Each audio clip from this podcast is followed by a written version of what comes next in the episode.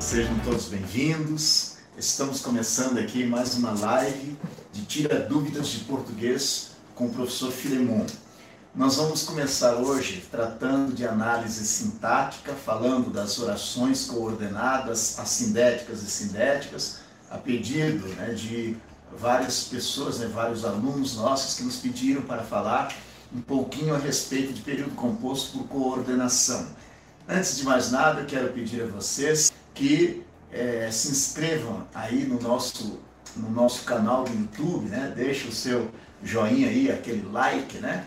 E também até ative aquela sinetinha, né? Para você receber notificações a respeito do professor Filemon. Então, por gentileza, inscreva-se aí, se você já não estiver inscrito, né?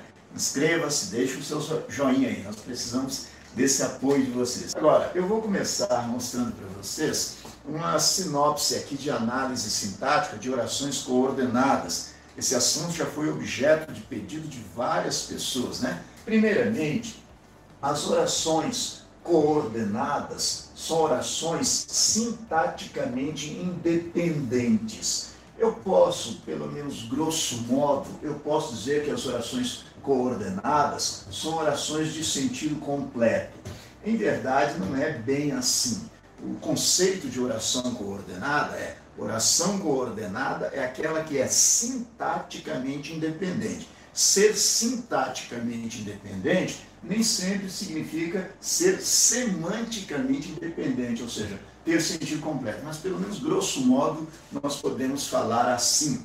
Então, as orações coordenadas são orações que apresentam sentido completo, grosso modo, são orações independentes sintaticamente, mas por conseguinte acaba havendo também uma independência semântica, por isso que nós podemos dizer, pelo menos grosso modo, que são orações de sentido completo. Agora, se elas são orações independentes sintaticamente, sentido completo, por que, que juntas elas dão uma ideia mais abrangente? Exatamente. Individualmente, elas fazem sentido juntas, né, no período composto, elas dão uma ideia mais ampla, mais abrangente. Pois bem, vamos dar um exemplo de orações coordenadas. Uma frase de uma canção de Reginaldo Bessa, em que ele diz assim: O tempo não para no porto, o tempo não para no porto, não apita na curva, não espera ninguém. Tempo não para no porto, não apita na curva, não espera ninguém. Vejam só, observe que há neste período três orações. Como você sabe que há três orações? Há três verbos, por isso há três orações. Quais são as formas verbais presentes aqui? A forma verbal para, né, do verbo parar, a forma verbal apita, do verbo apitar, a forma verbal espera, do verbo esperar. Então são três formas verbais Consequentemente, há três orações neste período. Tem um período que é uma frase, uma frase verbal. E é um período composto. Composto por quê? Porque apresenta três orações. Como você sabe que há três orações, há três verbos, há três formas verbais. Para, apita, espera. Essa é uma frase, repito, de Reginaldo Bessa, né? Uma canção de Reginaldo Bessa. Pois bem, quando se diz o tempo não para no porto, observe que essa informação tem sentido completo, essa informação faz sentido. O tempo não para no porto. Por isso é uma oração coordenada, uma oração sintaticamente independente. E é coordenada assindética. Por que ela é coordenada? Porque é uma oração sintaticamente independente. Por isso é chamada de oração coordenada. E por que, que ela é assindética? Assindética porque ela não apresenta síndito, ela não apresenta conjunção, por isso é chamada de assindética, coordenada assindética. Você pode estar se perguntando, qual a finalidade, professor, de eu saber isso se eu não vou fazer prova de concurso público, vestibular? Qual é a finalidade? Só encher a minha cabeça? Não. Uma das finalidades está aqui, pontuação. Se você sabe que as suas orações são coordenadas assindéticas, você vai saber que essas vírgulas são obrigatórias. Eu vou aproveitar né, o período composto por coordenação para mostrar isso a vocês. Então, o tempo não para no porto, é uma oração coordenada. Por que coordenada? Porque é independente, faz sentido. E por que ela é assindética? Porque ela não apresenta síndito, não apresenta conjunção. Se ela não apresenta conjunção, ela é assindética. A segunda oração também é uma oração coordenada, igualmente coordenada, assindética também. Por que assindética? Porque também não apresenta conjunção. E a última oração, não espera ninguém, é igualmente uma oração coordenada assindética, ou seja, as três orações deste período são coordenadas e todas elas são assindéticas, são independentes sintaticamente e não apresentam conjunção. Então, o tempo não para no porto, não apita na curva, não espera ninguém. Veja que as três, as três orações são independentes. O tempo não para no porto, informação completa. O tempo não apita na curva, o tempo não espera ninguém. Claro que juntas elas dão uma ideia mais abrangente. E aqui está uma das razões pelas quais nós aprendemos no período composto as vírgulas. Sempre que houver orações coordenadas, a vírgula será obrigatória. Sempre que ela for coordenada assindética, vírgula obrigatória. O tempo não para no porto, não apita na curva, não espera ninguém. Mas, e se fosse assim? O tempo não para no porto, não apita na curva e não espera ninguém. Ah, se fosse e não espera ninguém, aí a última oração já não seria mais assindética. Aí ela seria uma oração coordenada sindética, porque haveria um síndito, haveria uma conjunção. Aí ela seria coordenada sindética. E sindética de que tipo? Quando ela é sindética, você precisa saber que tipo de, de sindética ela é. Ela é uma sindética aditiva. Por que aditiva? Porque dá uma clara ideia de soma, de adição. Olha a conjunção aí. Oração coordenada sindética aditiva. Pois bem, vejam que as três orações são coordenadas, tendo em vista que as três são independentes. Neste caso aqui, modificando, a última se torna sindética aditiva. Sindética porque apresenta conjunção. E aditiva porque essa conjunção dá uma clara ideia de adição de soma. Coordenada sindética aditiva. Então, observar, e neste caso aqui, professor, a vírgula continua? Não. Quando existe a conjunção E, nesse caso, essa vírgula desaparece. Olha a diferença. Quando não havia a conjunção, as, as duas vírgulas eram obrigatórias. O tempo não para no porto, vírgula. Não apita na curva, vírgula. Não espera ninguém. Perdão, né? acho que eu engasguei aqui com resíduo aí do, do pincel. Né? Então, quando não havia a conjunção aqui, que originalmente não há, né? a vírgula obrigatória depois de curva. Como nós colocamos a conjunção E transformando a oração coordenada assindética em sindética aditiva, essa vírgula desaparece. Exatamente a conjunção é que faz essa ligação, essa conexão. A vírgula estabelece uma conexão, mas a partir do momento em que você usa a conjunção E, desaparece a necessidade de vírgula. Neste caso, seria proibida essa vírgula. Essa vírgula não faz sentido ser empregada. Existem casos em que, a despeito de haver a conjunção E, é cabível a vírgula. Mas neste caso, não. Neste caso, inadmissível seria vírgula depois de curva. Agora eu vou dar outros exemplos para vocês envolvendo as orações coordenadas. Então, só recapitulando, as orações coordenadas são orações independentes sintaticamente. Ela se chama assindética quando ela não apresenta síndito, quando não apresenta conjunção. Ela é sindética quando apresenta conjunção. Dependendo da conjunção, ela pode ser aditiva, adversativa, alternativa, conclusiva, explicativa e assim por diante. Né?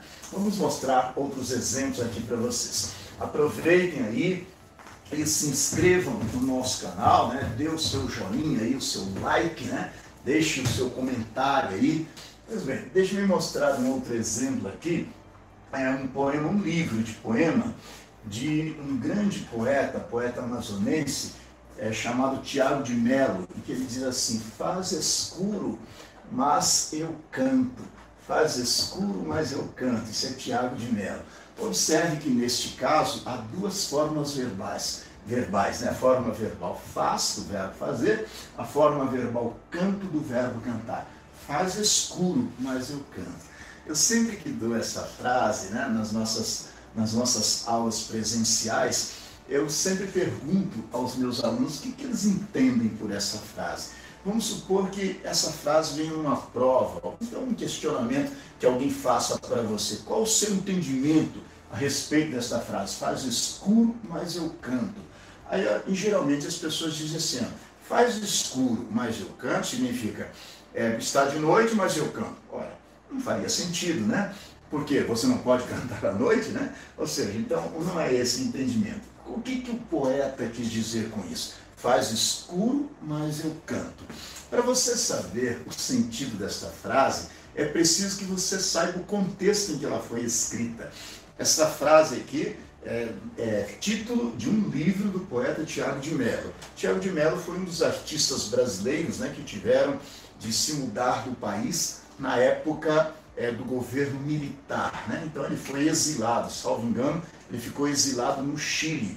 E aí ele compôs este, este livro, cujo título foi Faz Escuro, Mas Eu Canto, querendo dizer, é tempo de exceção, é tempo em que você não pode abrir a boca, é tempo em que as pessoas não deixam você manifestar. Mas eu canto, ou seja, mas eu protesto, eu não fico calado. Então, o título é menos inocente do que nós possamos imaginar. Né?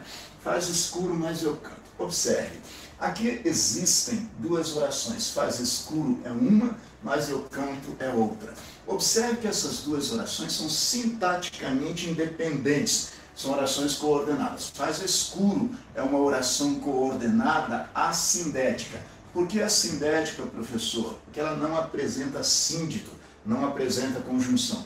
A segunda, por sua vez, também é uma oração coordenada, porém sindética por que sindética? Porque apresenta síndito, apresenta conjunção mas. E que tipo de sindética ela é? Adversativa. Por que adversativa? Porque a, a conjunção mas dá uma clara ideia de oposição, de contraste. Ou seja, faz escuro, porém eu canto. Então, mas eu canto. Oração coordenada, sindética e adversativa. Aproveitar aqui para fazer um comentário é, referente a uma pergunta que me foi feita nesta semana. A pessoa me perguntou, Filemão, está certo dizer mas porém? Não, isso é redundância, porque mas e porém são sinônimos. Então, use um ou outro, não faz sentido você dizer mas porém. Então, seria faz escuro, porém eu canto. Faz escuro, mas eu canto. Nada de mas porém.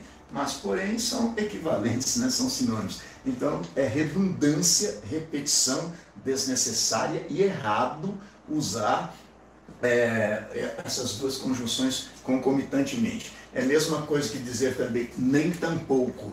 Nem e tampouco são equivalentes, dão ideia de soma, de adição. Por exemplo, ele não estuda nem trabalha. Ou então, ele não estuda, tampouco trabalha. Inadmissível dizer ele não estuda, nem tampouco trabalha.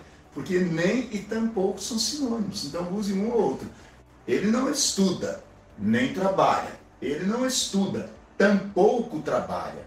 Agora, dizer ele não estuda nem tampouco é uma redundância, uma repetição desnecessária. Está certo? Então, as duas, as duas orações são coordenadas, sendo que a primeira é a sindética, não apresenta conjunção, e a segunda é sindética. Sindética de que tipo? Sindética adversativa, haja vista que se inicia pela conjunção mas, que dá uma clara ideia de oposição, de contraste. Ah, eu devo avisá-los de que neste caso a vírgula é de rigor, a vírgula obrigatória. Faz escuro, mas eu canto. Sempre que houver uma conjunção adversativa, a vírgula antes dela será obrigatória. Faz escuro, mas eu canto. Oração coordenada, sindética, adversativa. Deixe-me dar um outro exemplo com outro tipo de conjunção, né, para que vocês possam ter uma clara ideia a respeito dessas conjunções. Por exemplo, se eu disser assim, ela, ela é sua amiga ela é sua amiga, portanto, portanto, vai ajudá-lo. Olha, ela é sua amiga, portanto vai ajudá-lo. Observem que existem duas orações. Ela é sua amiga, é uma oração, oração coordenada assindética, portanto vai ajudá-lo. Portanto vai ajudá-lo é uma oração coordenada também, porém ela é sindética. Sindética de que tipo? Sindética conclusiva. Por que conclusiva? Coordenada, sindética, conclusiva. Por que conclusiva? Porque a conjunção portanto transmite uma clara ideia de conclusão, né? Portanto, por conseguinte, por isso, você poderia usar qualquer outra conjunção é, sindética conclusiva, né? Ela é sua amiga, portanto vai ajudá-lo. Ela é sua amiga, então vai ajudá-lo. Ela é sua amiga, é, é, é, portanto, então por isso vai ajudá-lo, né? Então a ideia de clara conclusão. E neste caso também a vírgula é de rigor, a vírgula obrigatória.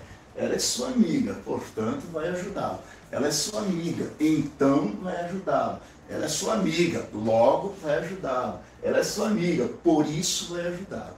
Olha a diferença. Não confundam portanto com porém. Porém já é adversativo, já não dá, mas não cabe aqui nesta, neste contexto. Ela é sua amiga, no entanto, vai ajudar, não faz sentido, né? Aí seria incoerência, né? Já vista que no entanto, entretanto, porém e mas são conjunções adversativas. Agora, portanto, então, por conseguinte, por isso, são conjunções conclusivas. Está certo? Deixa eu dar um outro exemplo aqui para nós encerrarmos esta parte de orações coordenadas. Se eu disser assim, é, esqueça os mortos, que eles não levantam mais, uma canção de Caetano Veloso, esqueça os mortos, que eles não levantam mais. Observe que neste contexto também existem duas orações. Esqueça os mortos é uma, que eles não levantam mais é outra, duas orações. A primeira oração, esqueça os mortos, é uma oração coordenada assindética. Por que, que ela é coordenada, professor? Porque ela é uma oração independente. Veja que esqueça os mortos, é uma informação completa, né? Por isso coordenada. E por que, que ela é assindética? Ela é assindética porque não apresenta conjunção, por isso ela é assindética. A segunda, no entanto, também é coordenada, porém, né, é sindética. Por que, que é sindética? Porque apresenta um síndico, a conjunção que. Sindética de que tipo? Sindética explicativa. Por que explicativa? Porque dá uma clara ideia de explicação. Esse que equivale a porquê, né? Então, esqueça os mortos, porque eles não levantam mais. Esqueça os mortos, por quanto eles não levantam mais. Por que e por quanto são sinônimos, certo? Você poderia usar outra conjunção, esqueça os mortos, pois eles não levantam mais, pois também é uma conjunção explicativa, seria uma conjunção explicativa nesse caso. E de igual modo, a vírgula é obrigatória. Esqueça os mortos, coordenada assindética, que eles não levantam mais, coordenada sindética explicativa. Então, vejam só, recapitulando, fazendo uma sinopse para ver se vocês compreenderam bem. O que é uma oração coordenada? Coordenada é uma oração sintaticamente independente. Se ela é sintaticamente independente, a lógica é que ela seja também semanticamente independente. E o que é uma oração assindética? Aquela que não apresenta conjunção, não apresenta síndico. O que é uma oração sindética? Aquela que apresenta conjunção.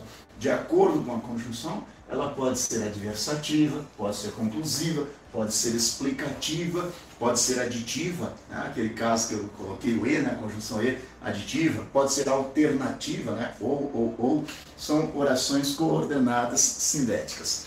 Pois bem, deixe-me mostrar agora é, uma dúvida que também me foi passada no decorrer da semana a respeito de concordância. Uma pessoa me fez uma pergunta, né? Ela sabia a resposta, fez a pergunta, sabia a resposta, mas ela ficou, fez a pergunta porque é, achou muito parecida com uma outra situação. Disse assim, por que, que nessa situação eu não posso flexionar o verbo, na outra situação eu posso? Veja só, era a respeito de sujeito coletivo. Ela, dizia, ela me disse assim, Por que, que aqui eu não posso flexionar o verbo, sujeito coletivo, e nesse outro caso também é sujeito coletivo eu posso flexionar o verbo? É assim, veja só.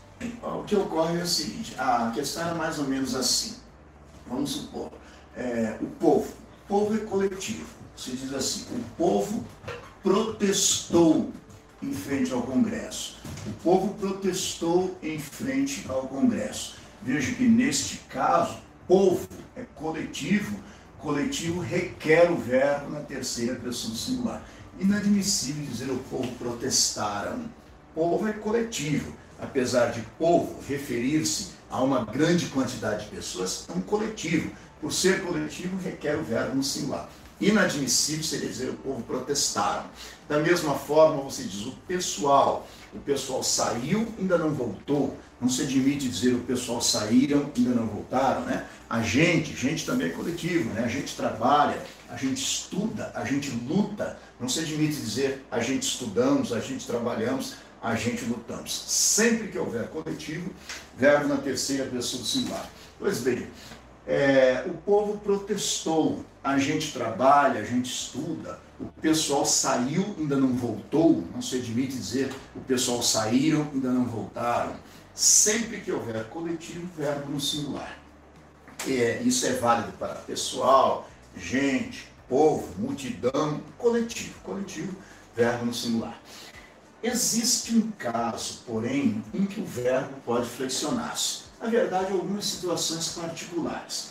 Por exemplo, uma delas é quando você flexiona o verbo se estiver distante do sujeito. Aí é cabível flexão, sobretudo se for mais de um verbo. Por exemplo, se diz assim: o povo protestou, não se admite dizer protestaram, protestou em frente ao Congresso Aí vamos supor que você queira continuar.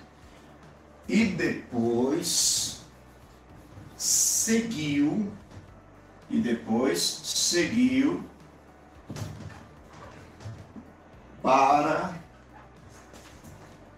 é, o Palácio da Alvorada, por exemplo. Veja, legítima concordância, né? O povo protestou em frente ao Congresso e depois seguiu para o Palácio da Alvorada. Mas esta segunda forma verbal já pode flexionar-se, se você quiser. Então também se admite dizer depois seguiram, depois seguiram para o Palácio da Alvorada. Diz, mas espere, eu posso dizer seguiram se o sujeito é o povo? Pode, porque está distante do verbo. O, ver, o, o verbo está distante do sujeito. O sujeito é o povo. Inadmissível dizer o povo protestaram. Inadmissível. Mas o segundo verbo já pode ir ao plural. Porque a partir do momento em que a frase está em andamento, você chega à segunda forma verbal e já não se lembra mais de quem é o sujeito. Então, nesse caso, você pode fazer uma concordância que não é lógica, é o chamado de concordância ideológica. Uma concordância com a ideia, com algo subentendido algo que simboliza uma grande quantidade de pessoas. Então, nesse caso, admite-se flexionar. Não é de rigor, mas você pode flexionar o verbo. Então, você pode manter a concordância singular, né, que é a mais lógica, que é a lógica, né? O povo protestou em frente ao Congresso e depois seguiu para o Palácio da Alvorada, mas você também pode dizer assim: o povo protestou em frente ao Congresso e depois seguiram para o Palácio da Alvorada. Protestaram nunca. Entenderam isso? É um outro exemplo para vocês que observaram esse tipo de concordância. Existe uma canção de Guilherme Arantes que diz assim: A moçada está no cio, são donos da madrugada. Você vai dizer, peraí, a moçada são donos. Se você disser a moçada são donos, está errado. Mas a segunda forma verbal já pode estar flexionada. E nesse caso, houve mudança na concordância verbal e nominal. A moçada está no cio, são donos da madrugada. A lógica seria dizer: a moçada está no cio, é dona da madrugada. Mas o autor opta pela concordância plural e no, no masculino. São donos da madrugada. Fazendo uma concordância com eles. Eles são donos da madrugada. Sem colocar a palavra eles, é admissível. Mas porque é a segunda forma verbal. A primeira de jeito nenhum. Compreenderam isso? Isso se chama concordância ideológica. Ou silepse é a mesma coisa. Silepse ou concordância ideológica. Veja, não é lógica, é ideológica. Então, silepse, silepse ou concordância ideológica. Concordância ideológica ou silepse ideológica, chamada de concordância ideológica ou concordância siléptica. Silepse de número, de gênero de pessoa. Nesse caso de Guilherme Arantes, houve silepse de número e silepse de pessoa, né? Perdão, de gênero, né? De gênero e de número de pessoa, não. A moçada está no cio, são donos da madrugada. Moçada é feminino singular. Donos é masculino plural. Então houve mudança no gênero de feminino para masculino, houve mudança no número de singular para plural certíssima essa concordância, uma concordância ideológica. Falar em ideológica, ainda que não tenha nada a ver com ideologia né, nesse sentido, mas só para é, ilustrar aqui, é, eu, por favor, eu, eu nunca, eu não gosto, em hipótese alguma, de fazer referência a elementos políticos, né, para não ficar a ideia de que é, eu esteja defendendo determinado matiz ideológico, não tem nada disso. Aliás, em verdade, eu sou apolítico, não sou antipolítico, eu sou apolítico. Por isso que eu não gosto nem de fazer nenhum comentário desse tipo, né? para não levar as pessoas a entender coisas indevidamente. Né? É claro, como brasileiro, como cidadão, eu tenho a minha forma de pensar. Né? Mas os meus exemplos são todos inocentes, não tem nada a ver com ideologia nenhuma, não prego, não faço apologia a nada, não tenho matiz ideológico para defender. Vou dar um exemplo. Não sei se vocês se lembram da primeira vez que Lula se candidatou a presidente da República, em 1989. Havia um jingle nessas canções que acompanham a candidatura que ficou muito famoso nesse jingle, que dizia assim: Lula lá é a gente juntos, é a gente juntos para fazer brilhar nossa estrela. Olha que interessante, essa, can essa canção, esse jingle, se não me engano, é de Acioli Neto. Né? Eu tenho o nome dessa pessoa anotado porque é um exemplo que eu sempre usei desde aquela época. É a gente juntos para fazer brilhar, fazer brilhar nossa estrela. Olha que interessante em termos de concordância, brilhar nossa estrela. Neste caso aqui, houve uma concordância que não é lógica, é ideológica. Ideológica porque é uma ideia, silepse mas ela é simultaneamente ideológica, de gênero, de número e de pessoa. Eu não conheço nenhum outro exemplo, a não ser que eu invente uma frase aqui, né? Eu não conheço nenhum outro exemplo de uma canção ou de, porventura, um, sei lá, é um poema que tenha esses três tipos de concordância simultaneamente. Porque é comum haver silepse de número, é comum haver silepse de gênero é comum haver silepse de pessoa. Esse exemplo a que me referi aí de Guilherme Arantes, né, na canção de Guilherme Arantes, é silepse simultaneamente de número e de gênero, mas não houve de pessoa. Neste caso aqui vocês vão ver. Veja só. Quando ele diz gente, observe que a expressão gente né, é um coletivo, é feminino. Gente é feminino, resta dúvida, né? A gente, né? Feminino. É singular. Por que, que é singular? Porque gente, não é gentes. Se fosse plural, seria gentes. É possível usar a palavra gentes no plural? É. Existe até uma frase que eu acho fantástica, né?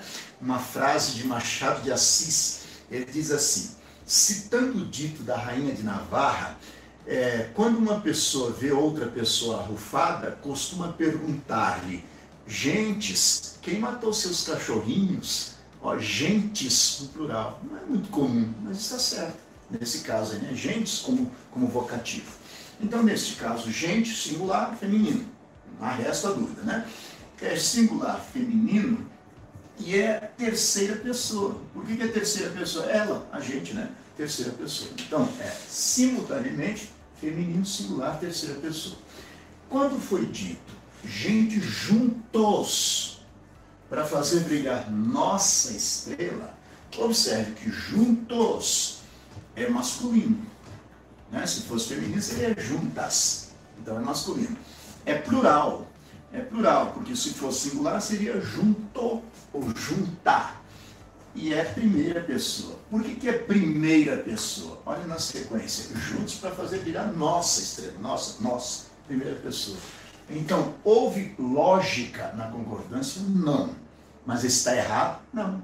Houve concordância ideológica, simultaneamente, de gênero, mudou de feminino para masculino, de número, mudou de singular para plural, e de pessoa, mudou de terceira para primeira pessoa. Como seria a lógica? Haveria duas possibilidades. Poderia se uniformizar tudo no feminino singular terceira pessoa, ou tudo no masculino plural primeira pessoa. Aí seria concordância lógica. Por exemplo, uniformizando tudo no feminino, é, feminino singular terceira pessoa. Seria é a gente juntar para fazer brilhar sua estrela.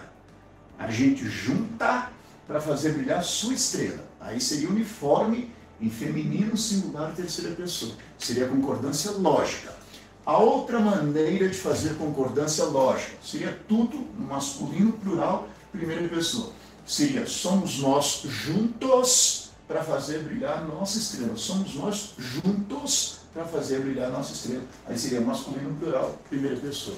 Então não houve concordância lógica, nem de gênero, nem de número, nem de pessoa. Houve concordância ideológica, simultaneamente. Silepse de gênero, silepse de número, silepse de pessoa. Eu nunca vi nenhum outro exemplo, repito, né, em que essas três concordâncias ideológicas ocorram concomitantemente, simultaneamente. Interessante isso, né? É uma frase muito bem construída desse ponto de vista ideológico. Um belo exemplo de concordância ideológica, simultaneamente de gênero, de número e de pessoa. Assim, me lembrei. É uma frase que é uma publicidade da Coca-Cola durante uma dessas edições da Copa do Mundo. Não me lembro exatamente que Copa do Mundo, né? Cada vez que é, há um, esse evento, né, Copa do Mundo, então Olimpíadas, né, essas grandes empresas multinacionais, essas de cerveja principalmente, cerveja, refrigerante, fazem umas publicidades muito interessantes, né? Publicidades muito bem feitas, né?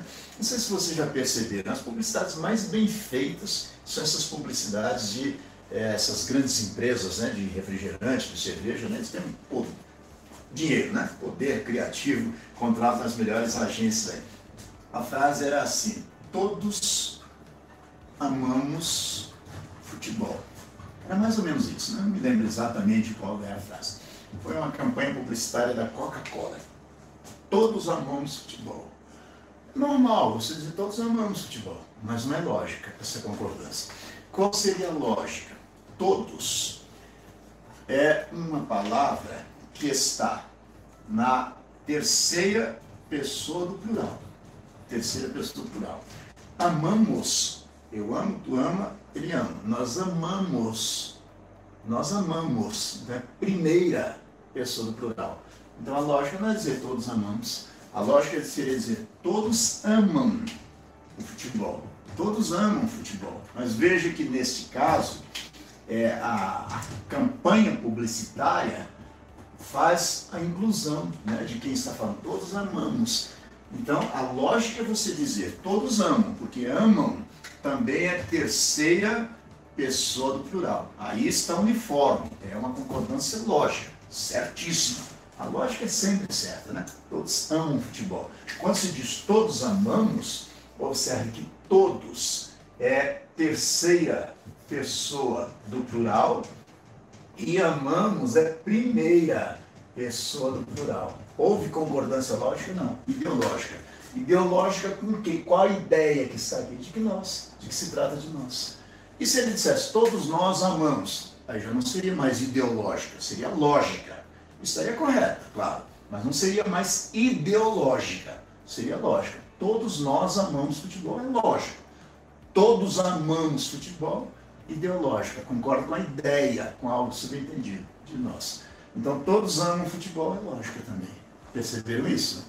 Então, o certo é dizer todos amamos, a lógica é dizer todos amam, é a lógica. Mas está certo também dizer todos amamos, só que não é lógica, é ideológica. Vocês estão lembrados daquela campanha publicitária é, da Embratel, né? Da Embratel, assim que houve aquela. Faz um 21. É, faz um 21 está certo, mas o problema aí não era o faz um 21. Deixa eu me lembrar como é que era a frase originalmente. Lembrei a frase, é assim, é, quer um desconto, faz um 21. Quer um desconto, faz um 21. Então, o erro está aqui. Se dissesse simplesmente faz um 21, está certo, estaria certo.